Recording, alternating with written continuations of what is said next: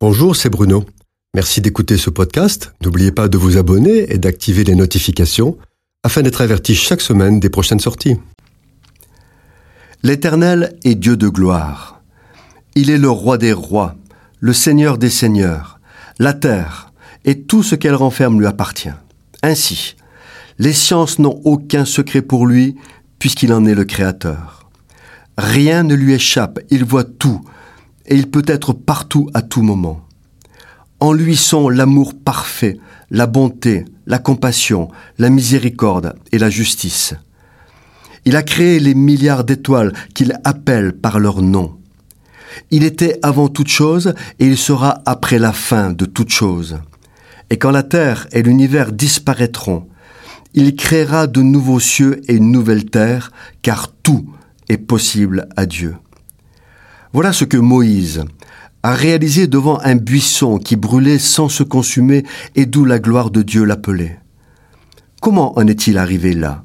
Moïse, l'Hébreu, fils d'une fille de la tribu de Lévi, est élevé à la cour de Pharaon par un concours de circonstances miraculeux.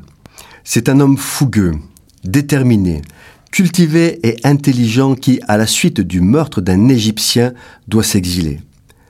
Après différentes péripéties, il passe quarante ans dans le désert du Sinaï à garder des moutons, lui, le prince d'Égypte. Il doit apprendre la patience jusqu'au jour d'une rencontre extraordinaire, là, sur le mont Horeb. Dieu lui apparaît dans un buisson en feu.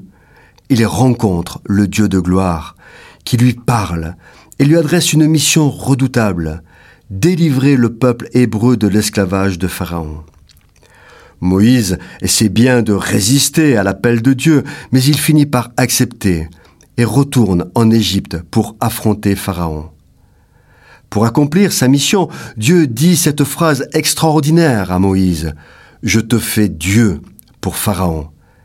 Et il remet entre ses mains toute sa puissance pour accomplir des prodiges. Devant une telle gloire, Moïse se prosterne et adore. Il comprend que personne ne peut résister à Dieu et malheur à celui qui s'oppose à ses plans. Pharaon va en faire la douloureuse expérience.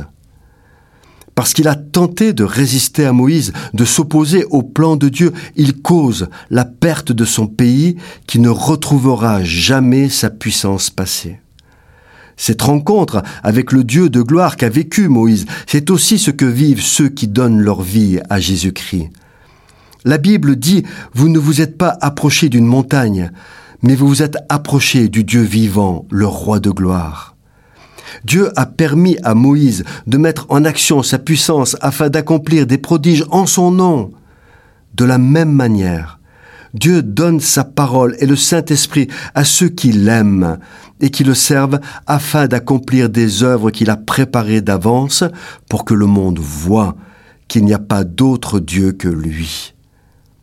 C'est après cette rencontre avec le Dieu de gloire que le disciple de Jésus prend conscience de la sainteté de l'Éternel et de sa puissance. C'est après cette rencontre qu'il réalise que seul Jésus peut remplir sa vie de la bonne manière.